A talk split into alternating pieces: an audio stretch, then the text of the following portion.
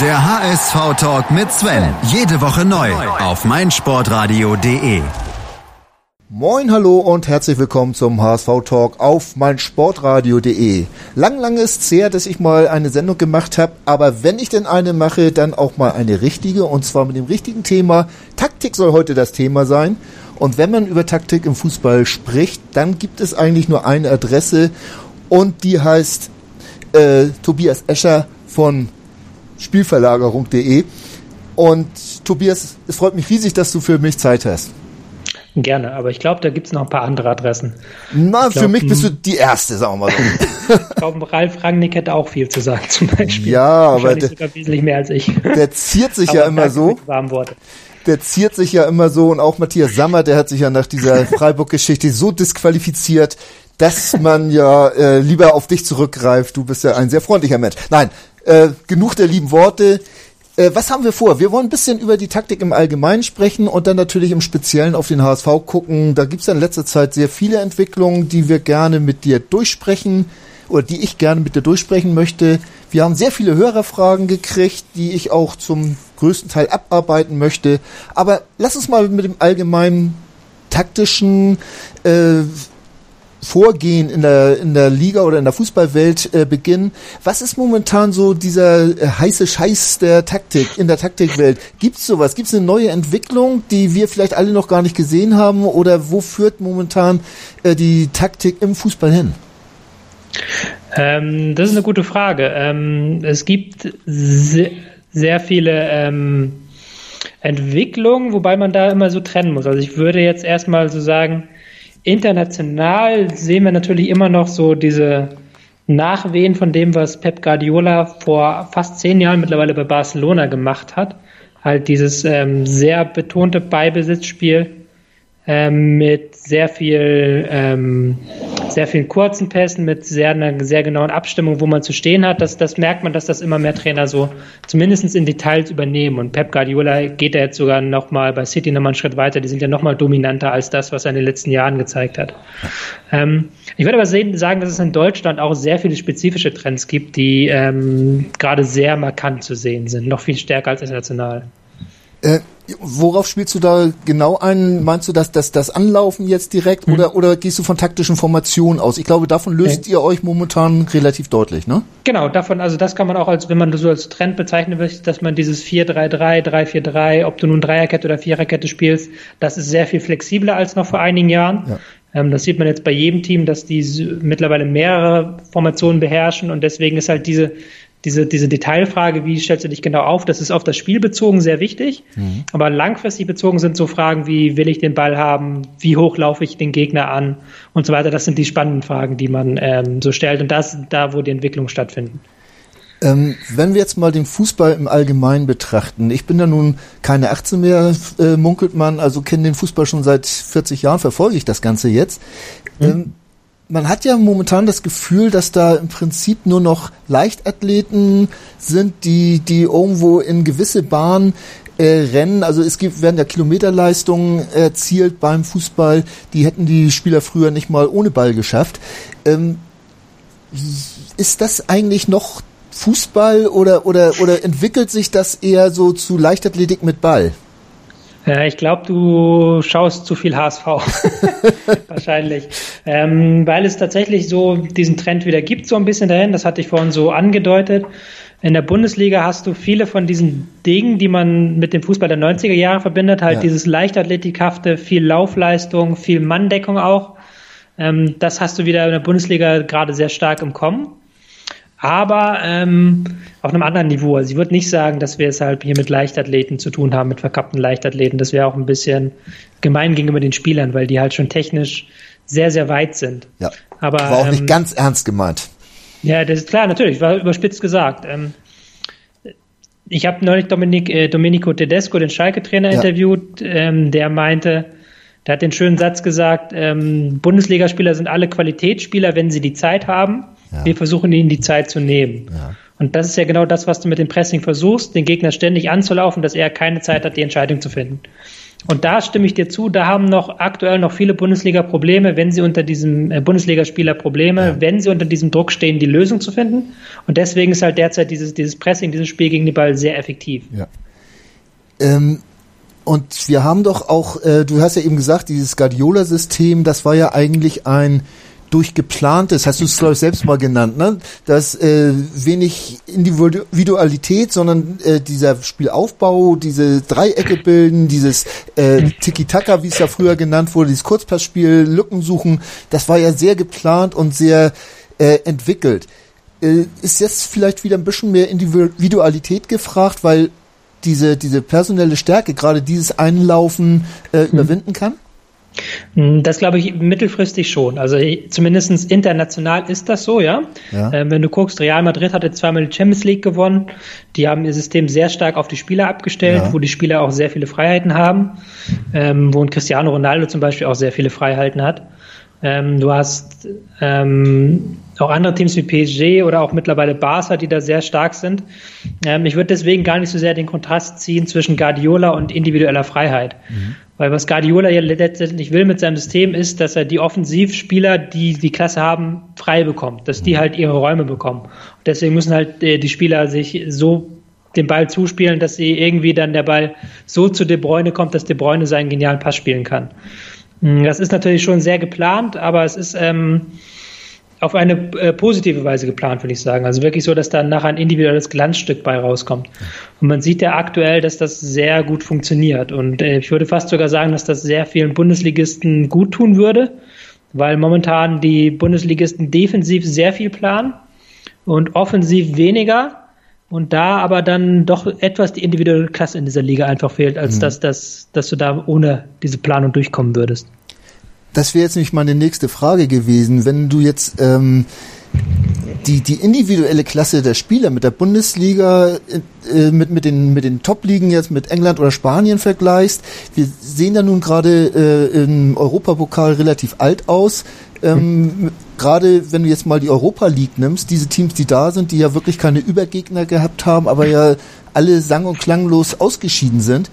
Ähm, woran machst du das fest? Ist das auch eine äh, taktische Minderentwicklung? Rennen wir da irgendwo wieder hinterher, wie in den späten 90er, als wir noch im Libero festgehalten haben? Mhm. Oder woran machst du das fest? Ähm, man muss ja hier unterscheiden einmal zwischen Champions League und Europa League, weil ja. das sind zwei ganz unterschiedliche Sachen. Genau. In der Champions League geht es halt dann tatsächlich darum, dass Borussia Dortmund und RB Leipzig und auch Hoffenheim in dieser Saison nicht mithalten konnten mit den Teams, die individuell besser sind als sie. So, also Dortmund ist nicht so gut individuell wie Real Madrid und auch nicht ganz wie Tottenham. Und Porto und Leipzig, die nehmen sich auch so nicht viel. Ähm, beziehungsweise da würde ich auch sagen, dass Porto individuell besser ist.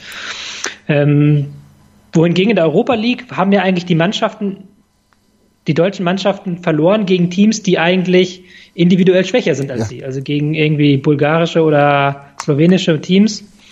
Und da muss man dann halt schon die Frage stellen, wie, wie das sein kann. Und da würde ich dann schon auf den Punkt verweisen, erstens individuelle Klasse, diese, äh, die im Mittelfeld der Bundesliga nicht so gegeben ist einfach. Mhm. Und ähm, auch taktische Klasse halt, dass man offensiv einen Gegner auseinanderspielen kann, dass man sich nicht nur auf Konter verlässt. Ähm, wo, wo muss man da jetzt ansetzen, um da irgendwo weiterzugehen? Du hast jetzt so, so ein, zwei Sachen ähm, angesprochen. Äh, entwickelt man zuerst die Spieler, um sie für eine Taktik bereit zu machen, oder mhm. entwickelt man eine Taktik, um die Spieler dann darin äh, zu ihren Stärken finden zu lassen? Ähm, Im Ideal ähm, ist das, äh, entwickelst du die ähm, Spieler, um in die Taktik reinzupassen in der Jugend. Ja. Und in dem, im ähm, Erwachsenenbereich machst du dann die Taktik um die Spieler. Ja. Ähm, so, so sollte das Ideal einfach sein, damit die Spieler halt in der Jugend Systeme kennenlernen, sich in, daran wohlfühlen und dann in einem Erwachsenenalter muss dann, dann wirklich ähm, Thomas Tuchel hat immer gesagt, äh, es ist ein Players Game, es ist ein Spiel der Spieler und das stimmt auch ähm, gewissermaßen. Ähm, ja, Punkt. Punkt. ähm, wir haben jetzt ja wieder eine Weltmeisterschaft am Kommen. Mhm. Äh, im, im kommenden Jahr, wer sie nun guckt oder nicht, da werden ja viele äh, Äußerungen getätigt. Aber wenn du das jetzt mal siehst, wir haben kurz nach der EM das letzte Mal zusammen geredet und da sagtest du, da mhm. gab es ja nun überhaupt nichts Neues, das war ja spielerisch eher enttäuschend.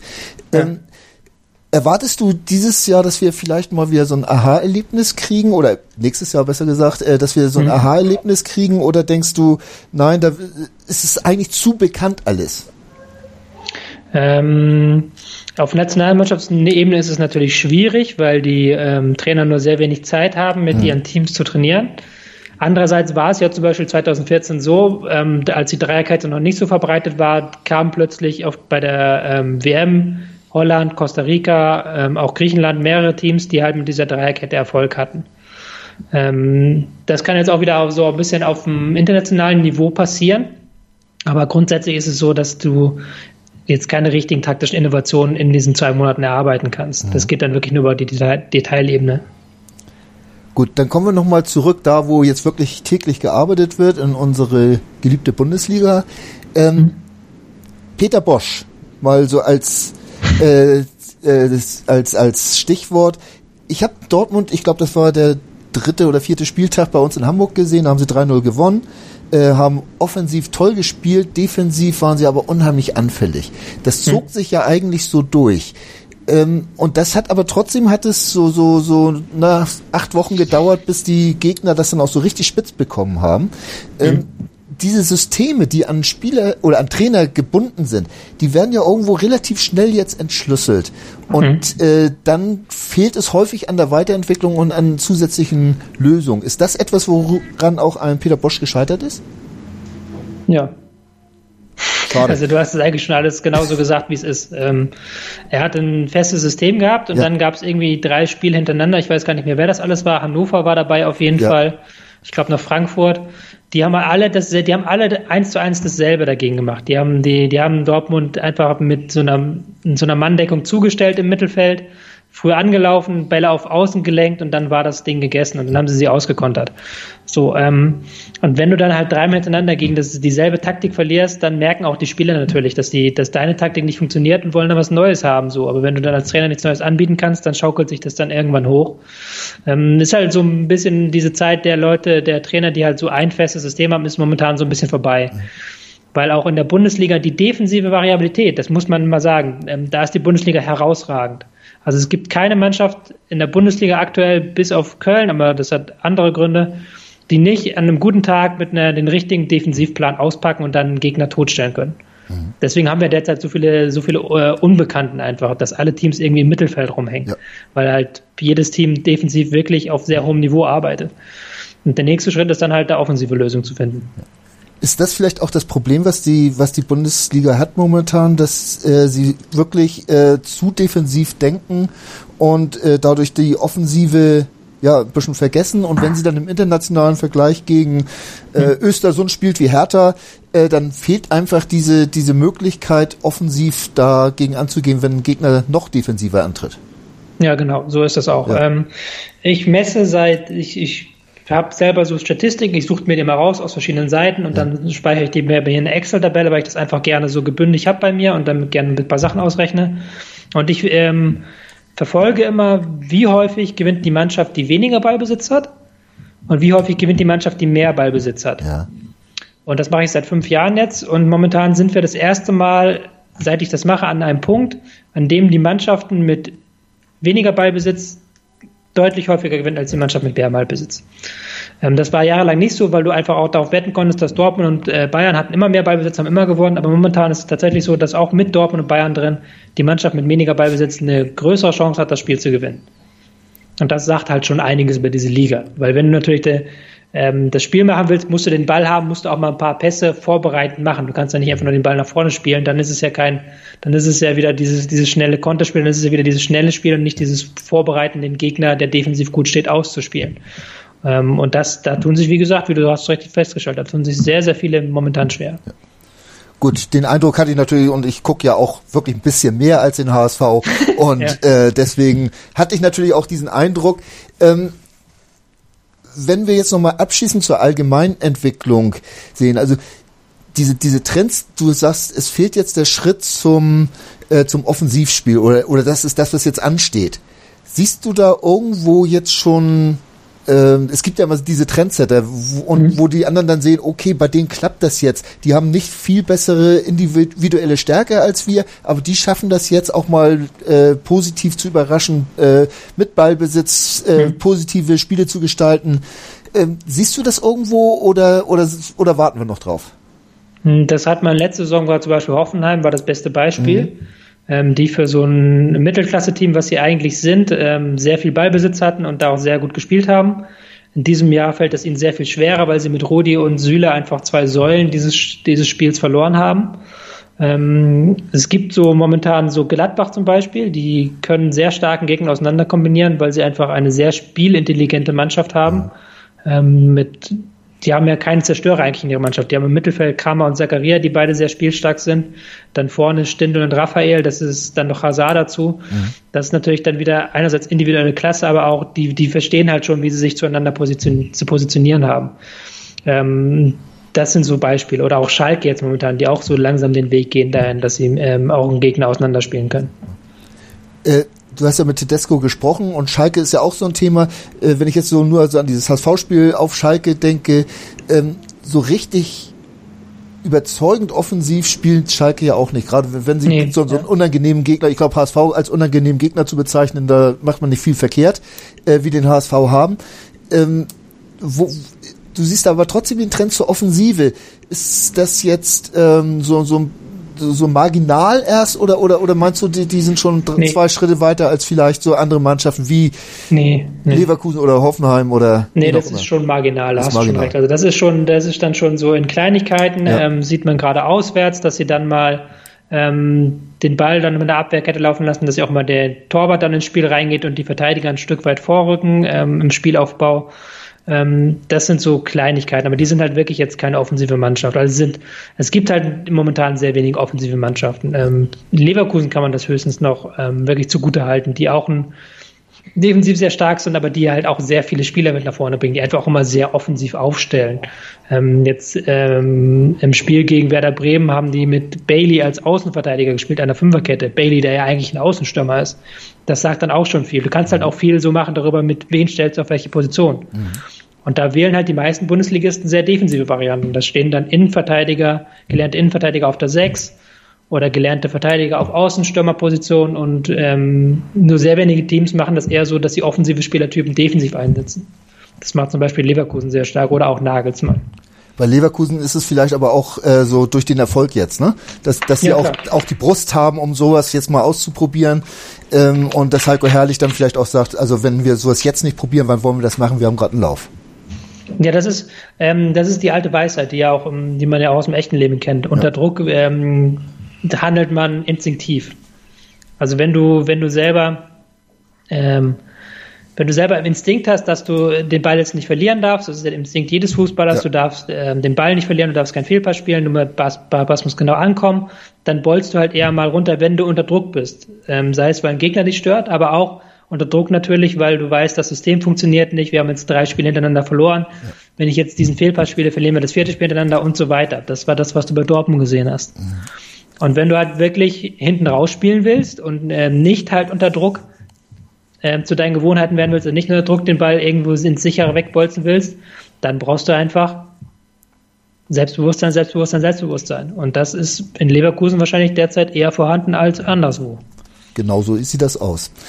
Ähm, was hat man davon schön zu spielen und dann zu verlieren? Dann besser so wie Frankfurt und gewinnen. In Freiburg mhm. haben wir, der HSV, den Punkt ja auch gerne mitgenommen. So sagt Mini at Sauerland 3. Eine von vielen Äußerungen, die ich bekommen habe, als ich euch gefragt habe, äh, was möchtet ihr gerne von Tobias Escher hören oder was soll ich ihn fragen? Dazu kommen wir gleich weil es dann auch schwerpunktmäßig zum über den HSV geht. Vorher möchte ich euch gerne noch etwas, wo es auch so ein bisschen auf Taktik ankommt, äh, ans Herz legen. Denn diesen Freitag als Alternative zu Gladbach HSV läuft der äh, Schachboxen auf meinsportradio.de und mein guter Kumpel Conne kommentiert das wie immer mit sehr viel Herz und sehr viel Scherz. Das ist wirklich mal hörenswert und vielleicht in der Halbzeitpause mal kurz da reinhören. Das lohnt sich. Wir sind gleich wieder zurück mit dem HSV Schwerpunkt Taktik. Das meinsportradio.de Bundesliga-Tippspiel. Tippe die Spiele der Fußball-Bundesliga und gewinne. Nach Saisonende winkt ein Jahresabo von Elf Freunde oder No Sports. Und jeden Spieltag hast du die Chance auf das aktuelle Heft von Elf Freunde und No Sports plus ein Überraschungsgoodie. Das Bundesliga-Tippspiel auf meinsportradio.de. Mach jetzt mit. Alle Infos und Teilnahmebedingungen findest du auf meinsportradio.de slash Tippspiel. Hallo moin zurück beim HSV Talk auf meinsportradio.de. Wie fast in jeder Sendung habe ich vergessen, mich vorzustellen. Sven Schulze ist mein Name, SvenGZ bei Twitter. Und heute habe ich zu Gast äh, von Spielverlagerung.de den Tobias Escher, der sich ja zur Verfügung stellt, um mal mit euch, mit mir über den HSV zu reden. Und die erste Frage, die ich bekommen habe, als ich gefragt habe, äh, was soll ich Tobi mal fragen, hat der HSV denn überhaupt eine Taktik? Ja, klar. Ich möchte es gleich erweitern. Ja. Äh, das war übrigens von Ed Yellowlet. Äh, die Tanja Ed F. Schmidt 77 sieht den HSV taktisch ein bisschen flexibler geworden und hofft damit nicht ganz falsch zu liegen. Und dazu kommt Ed, auch der HSV, ist Gistol clever genug und holt da alles aus den Spielern raus. Hm. Äh, ich würde sagen, die drei Fragen mal so im Block. Der HSV hat selbstverständlich eine Taktik. Ist er denn flexibler geworden und ist Gistol jemand, der viel aus den Spielern herausholt? Hm. Also flexibler geworden ist er auf jeden Fall, wobei das ist ja immer so eine Frage, wie flexibel war er vorher. Mhm. Ähm, und gerade wenn man die, die letzte, das letzte Drittel der letzten Saison anguckt, ähm, wo es dann sehr viel Krampf war, wo man dann sehr stark, hat man eigentlich noch den Ball lang nach vorne gebolzt, in der Hoffnung gehabt, dass man irgendwie was kreieren kann und dass man irgendwie hinten die Null hält. Ja. Und da musste man sich natürlich weiterentwickeln, da hat man sich auch weiterentwickelt. Also der HSV hat jetzt mittlerweile auch Mittel und Wege, dass sie ähm, nicht mehr jeden Ball nach, lange nach vorne bolzen müssen, dass sie nicht mehr jeden, ähm, dass sie auch mal einen Angriff flach spielen, ähm, sehr stark häufig mit so Bällen, die dann auf dem Flügel gespielt werden oder in den Halbraum rein, ähm, die dann wieder abgelegt werden und dann geht dann so einen schönen Doppelpass. Ähm, das ist so ein HSV-Merkmal mittlerweile zum Beispiel. Hm. Frage ist, ob er aus den Spielern das meiste rausholt. Das ja. ist dann immer eine Frage, wie man die Spieler einschätzt. Ähm, dadurch, dass es halt wirklich ein sehr, sehr pressinglastiges System ist, muss man nochmal erstmal festhalten. Also wirklich der HSV definiert sich ganz stark darüber, dass sie es schaffen, den Gegner ständig unter Druck zu setzen, dass sie schaffen, dass das Spiel hektisch wird, dass ähm, beide Mannschaften nicht viel ähm, Passgenauigkeit haben, dass beide Mannschaften viel bolzen müssen. Ähm, und da gibt's dann natürlich so ein paar, ein paar Spieler, die feinfüßiger sind, die dann so ein ich will nicht sagen verschenkt sind, aber die sich dann natürlich ähm, damit auch schwer tun. Louis Holtby zum Beispiel, der ähm, aktuell, ich glaube, gar keine Rolle so richtig spielt. Ähm, vielleicht sogar ein Kostic auch, der sehr selten wirklich in Dribbling-Situationen kommt, in die er eigentlich rein müsste ähm, auf dem Flügel. Mm, aber grundsätzlich ist es schon so, dass der HSV jetzt nicht den Weltklasse-Kader hat und dass diese Spielidee schon ganz gut zu diesem wirklich temporeichen Kader passt. Also die haben ja sehr viel Tempo auch im Angriff. Ähm, Gistol hat ja jetzt, äh, ist, ist jetzt ein äh, gutes Jahr bei uns, äh, hat jetzt auch einen Punkteschnitt, der mittlerweile schlechter ist als der von Bruno Labbadia oder äh, ebenso hoch oder irgendwie so um und bei auf jeden Fall. Ähm, man sieht also punktemäßig keine große Entwicklung. Müsste Gistol jetzt eventuell auch diesen nächsten Schritt machen mit seinem Kader äh, äh, mehr auf Offensive setzen oder ist dann, wie eben die Mini sagte, die Gefahr, ähm, dass dann äh, man doch eher verliert und äh, man lieber bolzen sollte und einen Punkt mitnehmen? Ja, das ist die schwierige Frage. Da ist es auch immer schwierig, diesen ähm, Absprung zu schaffen. Ja. Weil es ist stimmt schon richtig, dass ähm, was bringt es schön spielen, ähm, wenn man auch hässlich spielen kann und die Punkte holen kann. Ähm, meine Meinung ist ja, dass du, wenn du einen Geg, wenn du wirklich einen Gegner knacken kannst, wenn du Mittel und Wege hast, dass du halt auch nach, wenn du 0-1 hinten liegst, durch ein Ballbesitzspiel den Gegner, einen gut verteidigenden Gegner auseinanderspielen kannst, dann hast du auf jeden Fall langfristig davon einen Gewinn. Ja. Ähm, vielleicht nicht kurzfristig, aber langfristig einen Gewinn. Aber das Problem ist halt, dass du da dann ähm, das als Prozess sehen musst und dass du dann auch Rückschläge vielleicht sogar mit einkalkulieren musst. Und das ist halt so für den HSV so eine richtig schwere Sache, weil so wirklich von der Grundidee von Gistol kann man nicht abrücken, weil man nicht zwei Spiele hintereinander verlieren kann, einfach so. Ähm, gleichzeitig aber hat man jetzt auch wieder gegen Frankfurt gesehen, als es dann 2-1 stand und Frankfurt dann selbst jeden Ball nur noch nach vorne gebolzt hat. Da hat sich der HSV zumindest in der ersten Halbzeit ziemlich schwer getan, sich da irgendwas zu erarbeiten dann im Rückstand. Und dann hast du natürlich auch ähm, hässlich spielen und verlieren, kann dann auch so ein Makel sein. Aber gerade in der zweiten Halbzeit muss man dann dazu sagen, jetzt wenn wir das Frankfurt-Spiel nehmen, dass der HSV ja unheimlich viele Torchancen hatte, relativ ja. klare Torchancen hatte und die in schönster Regelmäßigkeit versiebt hat. Ähm, also da wären ja wirklich zwei oder auch drei Tore drin gewesen. Ähm, aber wenn man jetzt diese erste Halbzeit gegen Frankfurt, du hast sie gerade so schön angesprochen, ähm, mal, mal zugrunde legt taktisch. Es war ja wirklich so ein typisches HSV-Spiel, hektisch, vorne drauf und dann über eine Ecke irgendwie ein Tor gemacht. Bloß dann habe ich so das Gefühl gehabt, dass sie selbst in dieser Hektik sich selbst überpaced haben und dann mhm. überhaupt nicht mehr wiedergefunden haben oder dass Frankfurt noch hektischer war. Ich, ich weiß nicht, äh, wo hast du diesen Break in diesem Spiel gesehen? Mm, also ich fand diesen Break, den du beschrieben hast, gab es erst nach der Halbzeit, sondern weil halt der HSV dann wirklich ähm, nach dem nach dem Rückstand halt gar keinen so richtigen, so richtigen Fuß draufbekommen hat, halt auch mal gesagt hat, okay, jetzt liegen wir hinten, jetzt müssen wir mal den Fuß auf den Ball setzen. Ja einfach mal so dreimal den Ball hinten rumlaufen lassen. Das ist ja eigentlich nicht in ihrer DNA, aber das musst du dann so ein bisschen, dass du halt selber ein bisschen wieder Sicherheit reinbekommst ja. in dein Spiel, dass du halt auch wieder die, dann sagst, okay, wir liegen jetzt hinten, neue Situation, jetzt müssen wir irgendwie uns anders sortieren. Das haben sie in der Pause gemacht, ja, in der zweiten Halbzeit hat das auch gut ausgesehen. Wir haben ja schon gesagt, sie sind flexibler geworden, sie sind nicht mehr dieses komplette Bolz-Team aus dem letzten Jahr, das stimmt schon. Ähm, in Jetzt habe ich meinen Faden so ein bisschen vorn, aber ähm, worauf ich hinaus wollte, ist, dass der dass es halt unfassbar auch schwierig ist, wenn du halt vorne liegst, du merkst, dein Matchplan geht auf und dann liegst du plötzlich hinten und dann diesen Matchplan umzustellen, das ist auch im Kopf schwierig. Ja. Und das ist auch das, was dann, wo du dann vielleicht auch mal eine Halbzeitpause einfach brauchst, dass ein Trainer sagt, okay, jetzt machen wir das und das und das. Ja. Gut, und dann kam ja noch dazu, gerade gegen Freiburg, dass dann ein Albin Ekdal in der, ich glaube, 30. Minute oder so eingewechselt wurde. Und danach hat sich das Spiel ja so ein bisschen wieder beruhigt. Ist Albin Ekdal jemand, der, wenn er denn mal fit ist, das ist bei ihm ja immer unser Hauptproblem, äh, mhm. der dann vielleicht auch dieses, dieses Mittelfeld, das zentrale Mittelfeld des HSV auf ein bisschen höheres Level heben kann? Ja, das sieht man allein schon daran, dass man da so, so wenig Optionen hat aktuell. Ähm, Wallacey ist immer noch nicht so richtig in der Bundesliga angekommen, habe ich das Gefühl. Ähm, Jung ist, ist für mich eher eigentlich ein Innenverteidiger als so ein richtiger Sechser mit seiner ganzen Körperlichkeit, ähm, aber auch mit seinen spielerischen Schwächen. Ähm, und der Eckdahl ist schon da eine Klasse besser als die restlichen halt ähm, im Spiel gegen den Ball, aber auch im Spiel mit dem Ball. Das ist schon ein sehr wichtiger Spieler, der da auch Ruhe also gar nicht mal so Ruhe, er ist ja gar kein Spieler, der Ruhe reinbringt, aber der einfach eine, in diesem Spiel, das der HSV pflegt, eine höhere Genauigkeit pflegt als ja. andere Spieler und dann halt auch dadurch das Tempo, was der HSV haben will, kreieren kann. Ja. Dazu mal eine Frage von Daniel Jovanov von, von Goal.com.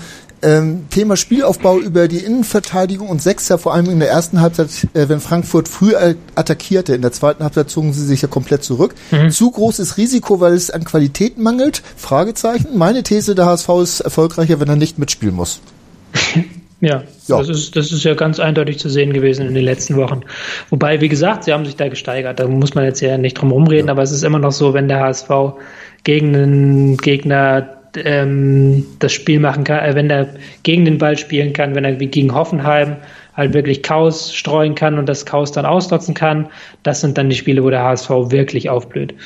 Ähm, ich finde, ähm, Papadopoulos und Maffrey sind halt wirklich höchstens Bundesliga-Durchschnitt, was den Spielaufbau angeht. Die haben ja auch nicht umsonst im letzten Jahr sehr viel mit langen Bällen operiert ja. und auch in diesem Jahr. Und wenn du dann natürlich auf einen Eckdahl einen Ball bekommen kannst ähm, im Mittelfeld, ist das schon ähm, sehr positiv für die Mannschaft. Ganz klar. Der Ed Saure Hefe 1887 er möchte wissen, welche taktischen Möglichkeiten gibt es, spielerisch besser zu agieren, obwohl unsere Innenverteidiger oder zentralen Mittelfeldspieler eher spielschwach sind. Hat man denn noch äh, irgendwo eine Möglichkeit, diese, diese Spielschwäche zu umspielen und taktisch dann irgendwie auszugleichen? Oder ist diese Spielstärke, du hast es ja eben selbst angesprochen, eigentlich eine Grundvoraussetzung, um auch ein bisschen ansehnlicher mhm. spielen zu können?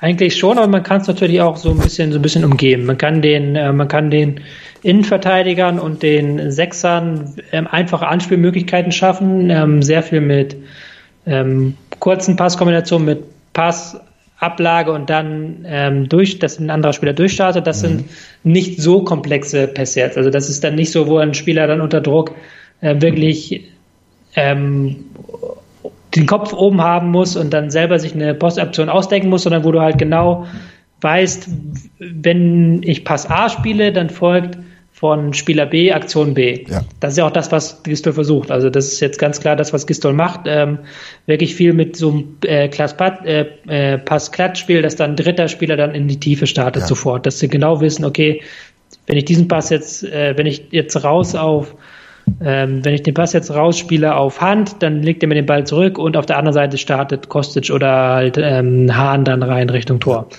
So, das ist so ein typischer Spielzug und das versucht man auch. Ähm, du hast eben Aaron Hunt angesprochen. Ähm, der wird bei uns in der, in der Timeline unheimlich kritisch ausgesehen. Zum Beispiel äh, Big T 1887 sagt, Hunt ist nicht der Spiellenker, äh, für den wir gerne hätten und den wir bräuchten. Und auch mehrere andere haben diesen Namen in, in, die, in die Runde geworfen. Ähm, wie siehst du diese Rolle von Aaron Hunt? Äh, gibt das überhaupt noch diesen Spiellenker oder, oder sind das nur halt etwas technisch oder technisch begabtere Spieler, die sich ein bisschen absetzen von dem, was die anderen eigentlich auch können? Ähm, ja, das sind so Spieler, die sich technisch ein bisschen absetzen von dem, was andere können. Das stimmt. Ähm, das ist eine schöne Beschreibung eigentlich. Ähm, ich würde schon noch sagen, dass es diese Spielertypen gibt und dass diese Spielertypen auch ähm, immer wichtiger werden. Diese Spielertypen, die aus engen Räumen heraus hinter dem Angriff sich anbieten können und dann von da aus was einleiten können. So Marke Lars Stindl zum Beispiel. Ja. Ähm, Kevin De Bruyne ist natürlich das Extrembeispiel, aber ähm, solche Spieler sind natürlich extrem wichtig.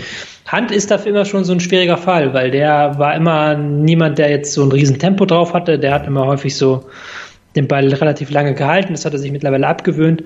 Aber muss halt sich auch relativ stark strecken und relativ stark halt ähm, am Limit spielen, um halt in dieses schnelle System der Hamburger überhaupt richtig reinzupassen. Also der ist, ich habe immer das Gefühl, Louis Holtby würde theoretisch ähm, besser passen, aber irgendwie Hand gibt sich dann noch mehr Mühe, dann reinzupassen. Um es flapsig zu formulieren. Ähm, Louis Holtby, um, um den Namen auch nochmal aufzugreifen, den sehen wir hier im Talk und, und ich auch selbst irgendwo als, als jemanden, der in, im Gistol-System eigentlich keine passende Position findet.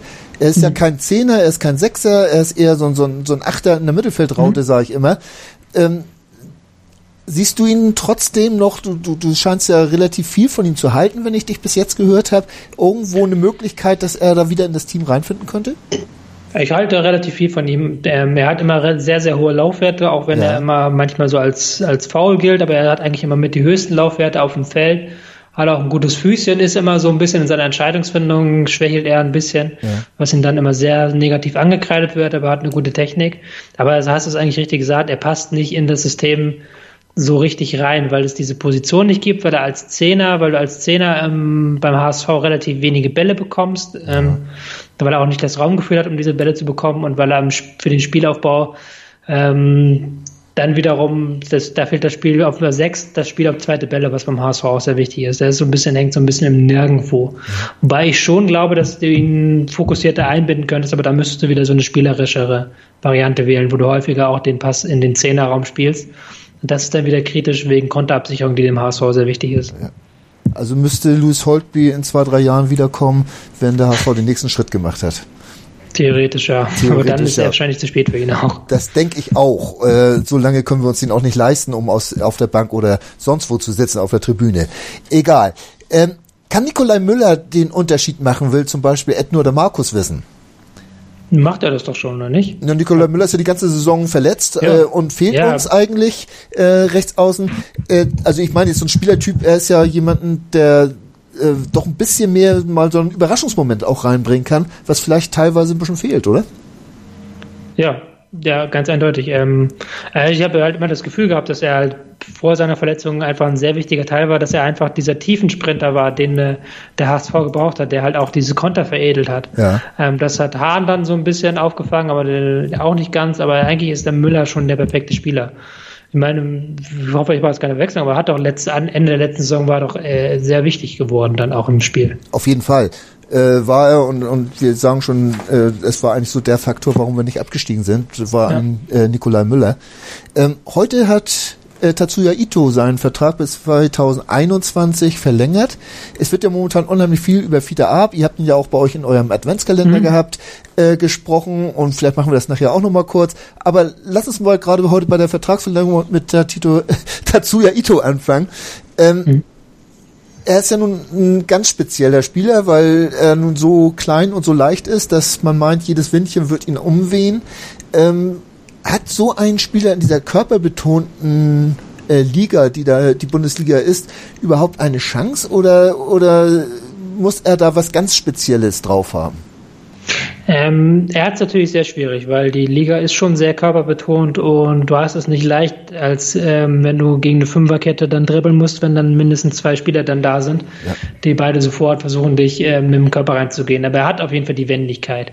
Ähm, ich weiß nicht, ob das wirklich auch für dieses ganz hohe Bundesliga-Niveau reicht. Dazu fehlt mir manchmal, also er hat halt diese Explosivität, er hat diesen Esprit, aber er fehlt mir manchmal so die richtige, das richtige Auge, das richtige Blick dafür und auch, wie du gesagt hast, ein Stück weit auch die Körperlichkeit. Ja. Ähm, aber es ist auf jeden Fall immer erfrischend, auch wenn du ihn mal reinwerfen kannst in ein Spiel, bringt er ja meistens was, äh, zumindest ein, zwei Antritte. Ähm, er hat es aber auf jeden Fall schwer in der Liga, das ist ganz klar.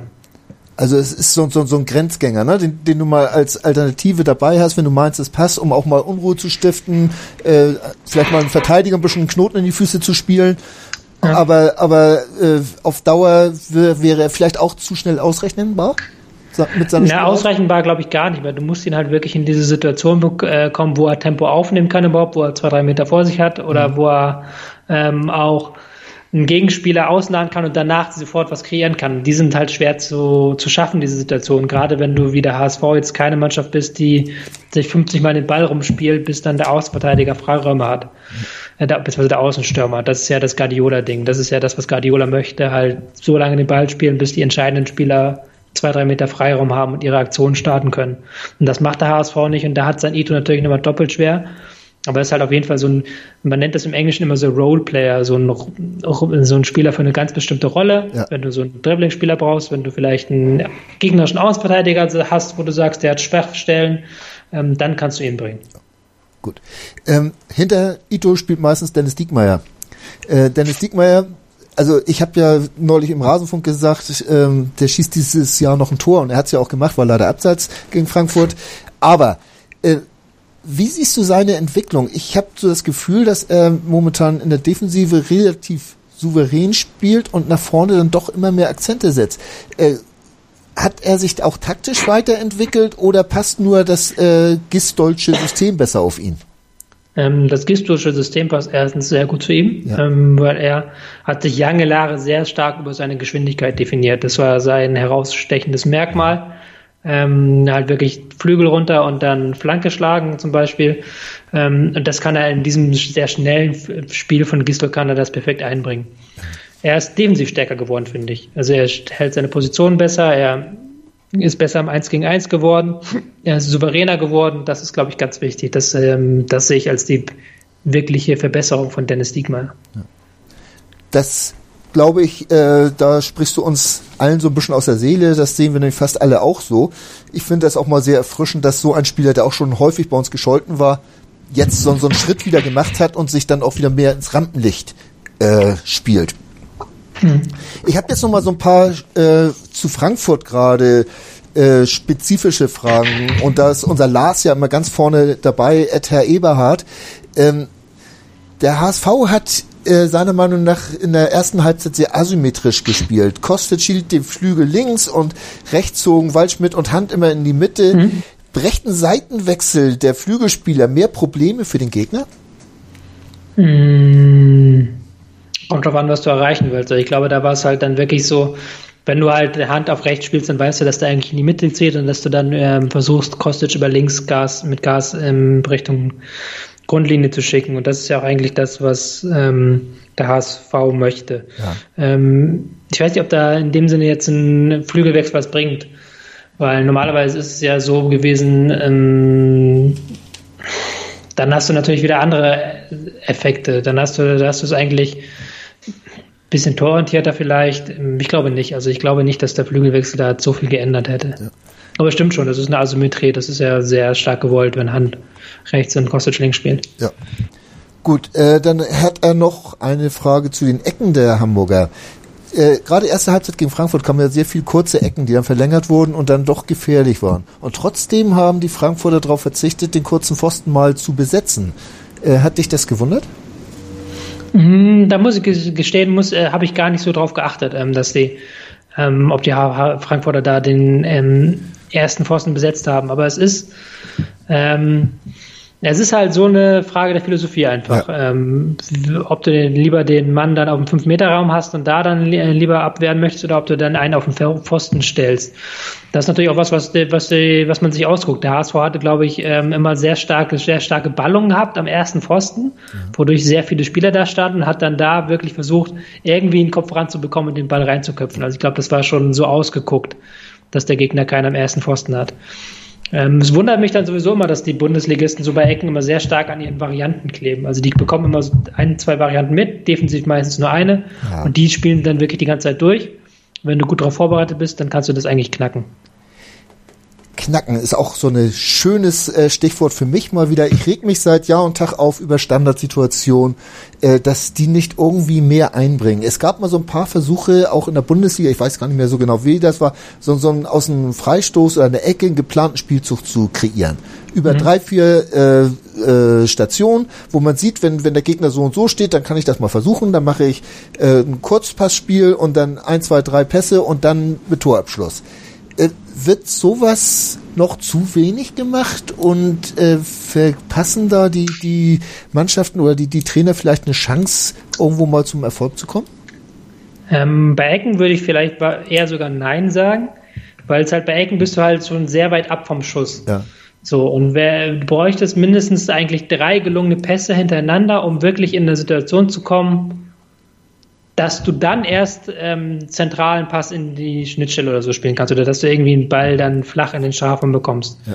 Und meist ist es so, selbst wenn du irgendwie ein, zwei Pässe spielst, bist du nur in einer anderen Flankensituation. Mhm. So.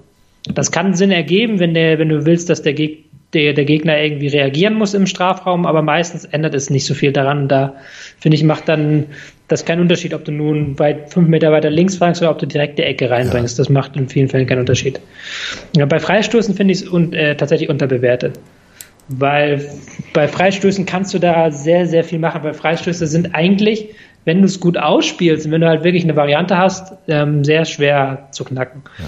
Tatsächlich hatten, hatten wir, als ich noch äh, Kreisklasse gespielt habe, wir hatten wirklich ein, zwei Varianten, die haben überraschend oft funktioniert halt wirklich ein Spieler zum Beispiel in der Mauer, der dann plötzlich ähm, ähm, vorgeht, anspielen und dann Doppelpass spielen zum ja. Beispiel oder den Ball über die Abwehr drüber heben. Solche Dinge, die, funktio die funktionieren relativ gut, weil vor allen Dingen, wenn der Gegner nicht damit rechnet. Und da wundert es mich manchmal schon, ja, dass dann aus schlechten Situationen Schuss gewählt wird oder aus manchen Situationen eine Flanke gewählt wird, wo es halt dann eigentlich unmöglich ist, dadurch wirklich Torgefahr genau. zu erzeugen.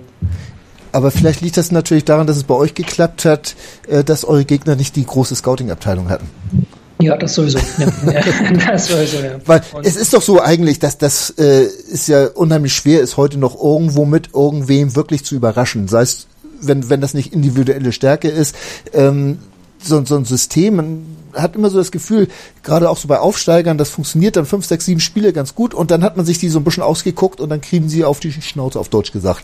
Ähm, irgendwo ein durchgehend bleibender Überraschungseffekt kann es ja eigentlich gar nicht mehr geben im Fußball, oder? Nee, aber gerade bei Standards kannst du das ja viel stark machen. Die meisten Bundesligisten trainieren keine Standards. Ja. Ähm, das hat irgendwie, ich glaube, der, der Hertha-Coach Dada meinte das mal, dass sie es gerne mehr trainieren würden, aber du kannst in Deutschland im Winter keine Standards trainieren, gezielt, ähm, weil dann die Spieler die ganze Zeit stehen. Du stehst ja die Hälfte der Zeit bei Standards beziehungsweise sehr, sehr lange, gerade als Verteidiger. Und dann ist die Wahrscheinlichkeit, dass du dir eine Muskelverhärtung holst, höher, als dass du wirklich was am Standard trainierst. So. Die meisten trainieren halt ab und zu mal ein paar Varianten, aber die meisten machen das halt wirklich rein theoretisch. Da hängt dann in der Kabine hängt dann ein Zettel, so ist unsere Standardvariante heute. Ähm, bergt euch bitte alle, wo ihr zu stehen habt und wie ihr zu laufen habt. So. Und dann machst du das so, wie das ist. Und da kannst du halt dann einfach unendlich viel machen, theoretisch. Und dafür sind dann auch die Vorbereitungszeiten wahrscheinlich zu kurz, jetzt im Sommer oder im Winter, wenn, wenn du dann irgendwo in, den Süden fährst, um dann sowas dann auch mal komplett einzustudieren. äh, und dann zumindest mal so, so sechs oder acht verschiedene Varianten dann wirklich mal zu verinnerlichen. Ne? Ja, das ist, das ist ganz schwierig. Ja. Ähm, vor allen Dingen, weil dann diese sechs bis acht Varianten auch irgendwann analysiert sind, hast du ja selber gesagt. Du musst halt dann manchmal einfach mit ähm, trockenen Varianten kommen. Du musst ja auch deine eigenen Varianten auf den Gegner ja. spiegeln. Es bringt ja nichts, wenn du Varianten hast und der Gegner spielt dann was ganz anderes. Es bringt nichts, wenn du hier irgendwie tolle Varianten hast, wie du eine Manndeckung aussteigen lässt, aber der Gegner verteidigt die den Standard bei einer Raumdeckung. Ja, da musst du halt wirklich dann Woche für Woche gucken, wie, wie, welche Variante jetzt gegen diesen Gegner Sinn macht. Aber man hat doch fast all, jeder äh, Bundesligist hat irgendwo innen, also eine, eine Turnhalle oder, oder sonst was, äh, mhm. wo man sowas doch auch zumindest äh, äh, taktisch dann auf jeden Fall mal äh, üben könnte. Äh, wenn auch nicht vielleicht, wie der Ball dann genau gespielt wird, mhm. aber dass, dass der Trainer sich einfach mal seine Jungs nimmt und die mal von links nach rechts schiebt und sagt, hier, pass mal auf, wenn das und das passiert, dann habt ihr da und da die Chancen, das so und so zu machen, oder? Ja, aber ich, äh, ich glaube erstens, das passiert. Also es ist, wie gesagt, ich glaube nicht, dass sie gar nicht trainieren. Das war jetzt von mir so ein bisschen übertrieben, ja. aber dass sie halt das, das hat jetzt nicht die höchste Priorität. Und ich glaube, dass hier tatsächlich der praktische, das praktische Üben nicht so unendlich viel bringt.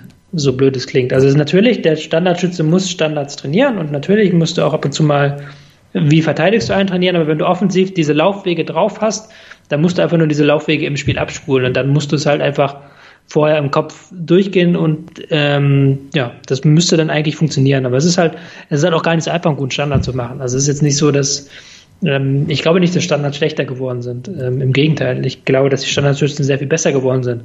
Aber da muss ja einfach so viel passen. Der Laufweg muss richtig sein, der Gegner darf nicht da sein, du, der Ball muss genau dahin kommen, wo du ihn haben willst. Ich glaube, Standards haben irgendwie so zwei bis drei Prozent haben äh, Standards als Erfolgswahrscheinlichkeit, was jetzt auch nicht so unendlich groß ist. Nee, das ist auf jeden Fall nicht. Was mir auch immer bei Standards, um das Thema mal abzuschließen, äh, auffällt, es gibt ja im Prinzip immer nur ein Handzeichen, ne? Da hebt, hebt ja. der Spieler die Hand. Ja. Äh, es gibt nichts anderes, dass er mal irgendwo was andeutet, was weiß ich, äh, sich am Ohr kratzt oder so, dass, dass die Spieler dann wissen, wenn der, wenn der Eckenschütze sich am Ohr kratzt, dann spielt er eine kurze und wenn er sich woanders kratzt am Hintern oder so, dann, dann wird's eine lange Ecke. Äh, sowas sieht man ja kaum, ne? Dass, dass da irgendwo mal so, so, so ein Bezug passiert. Das, das ist doch eigentlich verdammt wenig. Ja, ist so. Ja. So, dumm. Ich habe es mir selbst wieder beantwortet. Das kann ich sehr gut. Und deswegen gehen wir jetzt auch noch mal ganz kurz in eine Pause. Ihr denkt an Schachboxen. Äh, ich hole mal tief Luft und denke mir noch mal zwei kluge Fragen für den Tobias aus. Daily Down Under. Das Chip and Charge Special mit Andreas Thies und Philipp Jobert. Ab dem 15. Januar täglich bei uns im Programm und als Podcast. Daily Down Under. Die Australian Open auf meinsportradio.de. Sei dein eigener Programmchef. Mit unserer neuen meinsportradio.de App wählst du jetzt zwischen allen Livestreams und Podcasts. Einfach, immer, überall. Hol dir unsere neue App für iOS und Android und bewerte sie jetzt bei Google Play und im App Store von iTunes. Ihr hört den HSV-Talk auf meinsportradio.de. Mein Name ist immer noch Sven Schulze und bei mir ist glücklicherweise immer noch der Tobias Escher. Tobias, wir haben jetzt so ein bisschen über den HSV geredet. Ähm, jetzt habe ich noch so zwei Fragen oder eher ist es eine. Man hat ja gegen Frankfurt in der zweiten Halbzeit recht überlegen gespielt.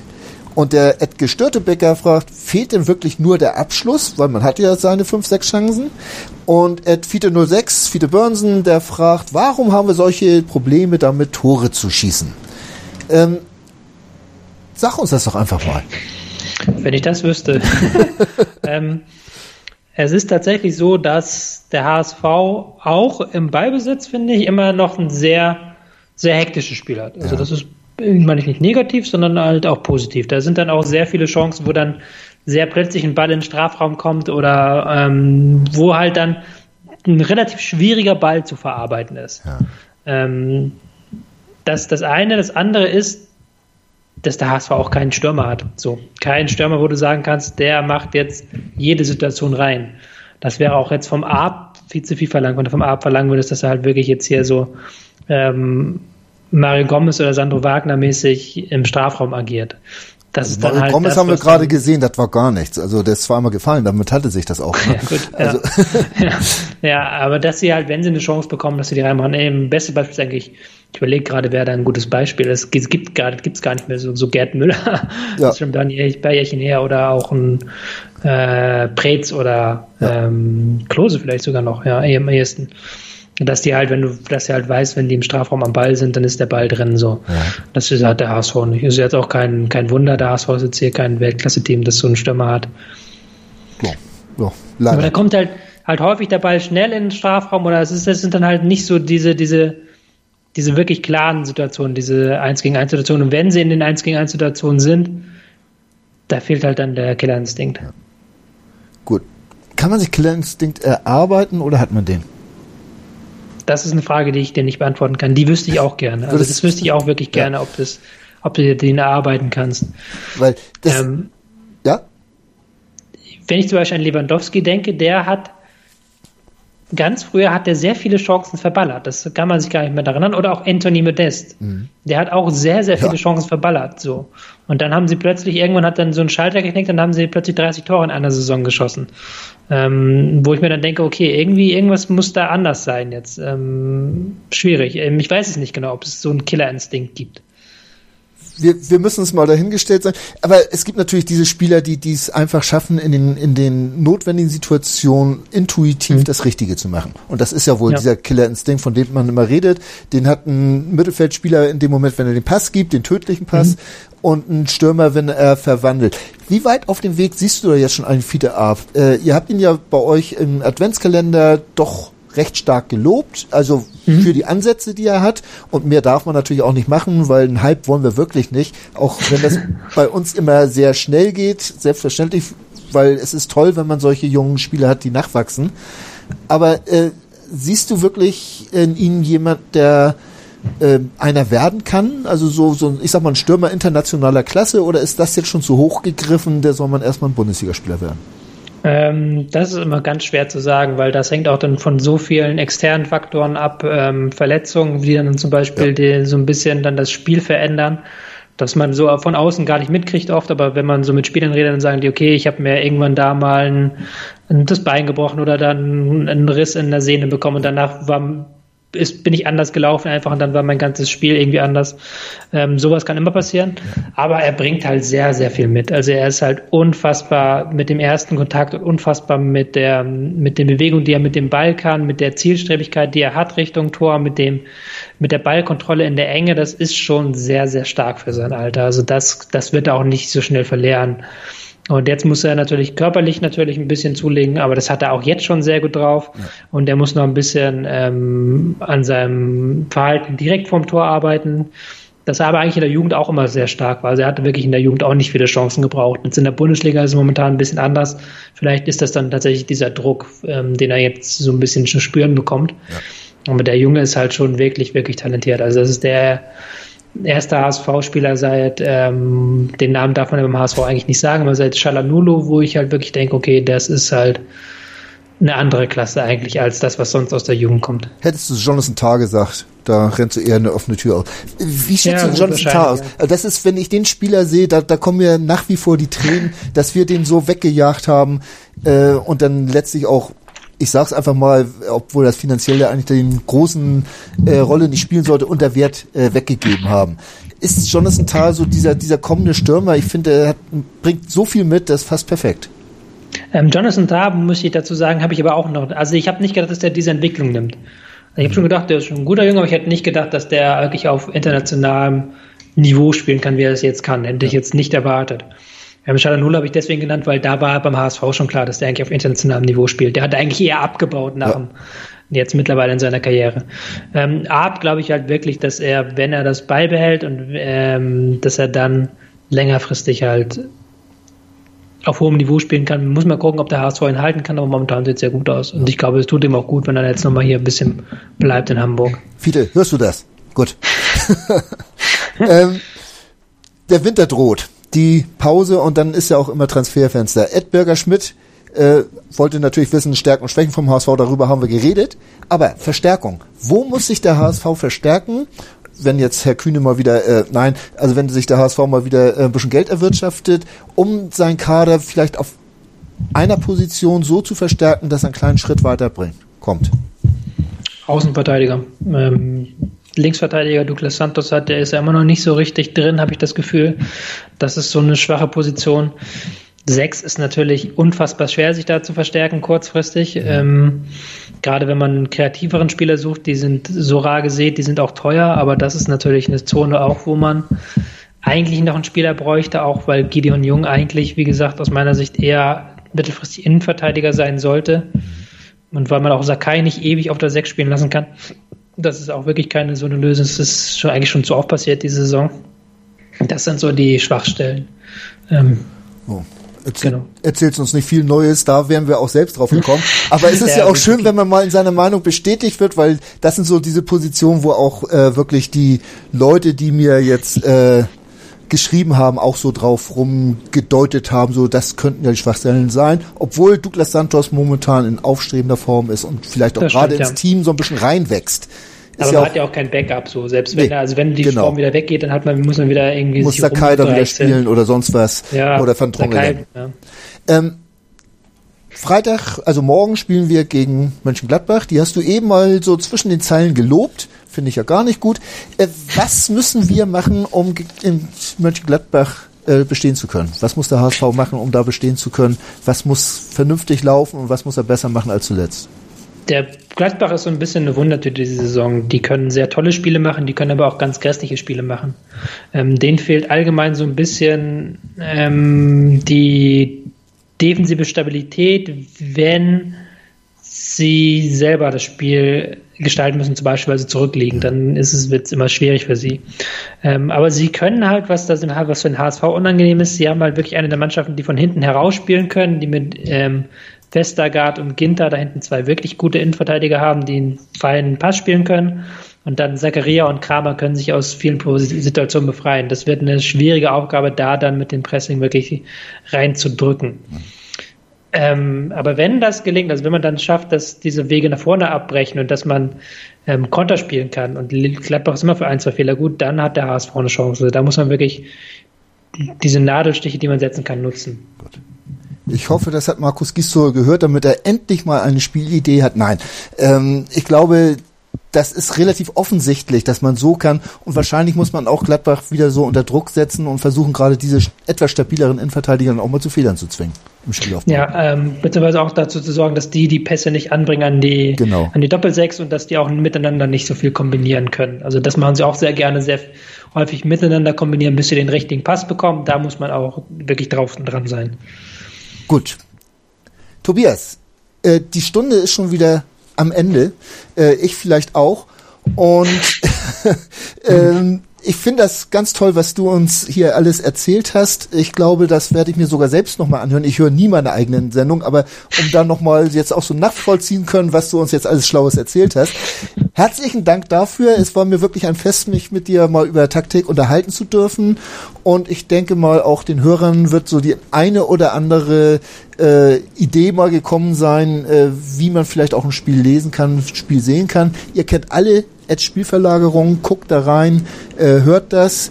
Ihr kennt auch den HSV-Talk, liked den und äh, und äh, auch lasst vielleicht auch mal eine positive Bewertung irgendwo, wo es denn gerade mal hinpasst. Ja, Tobias, das soll es für heute gewesen sein. Herzlichen Dank bei dir nochmal, dass du dir die Zeit genommen hast. Ja. Ja, ich sage danke für die Einladung. Gerne doch. Und das machen wir irgendwann mal wieder, wenn Gistol den nächsten Schritt gemacht hat. Und dann meldest du dich mal hier. Jetzt ist soweit und jetzt können wir mal was Positives berichten über den HSV. Obwohl so negativ war das gar nicht. Und ich habe mir notiert, der HSV ist kein reines Bolz-Team mehr.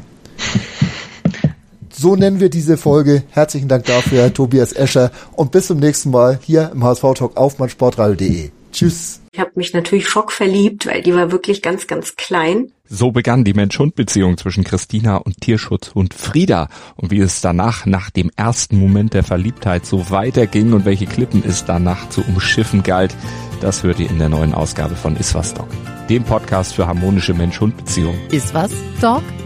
Mit Malte Asmus. Überall, wo es Podcasts gibt.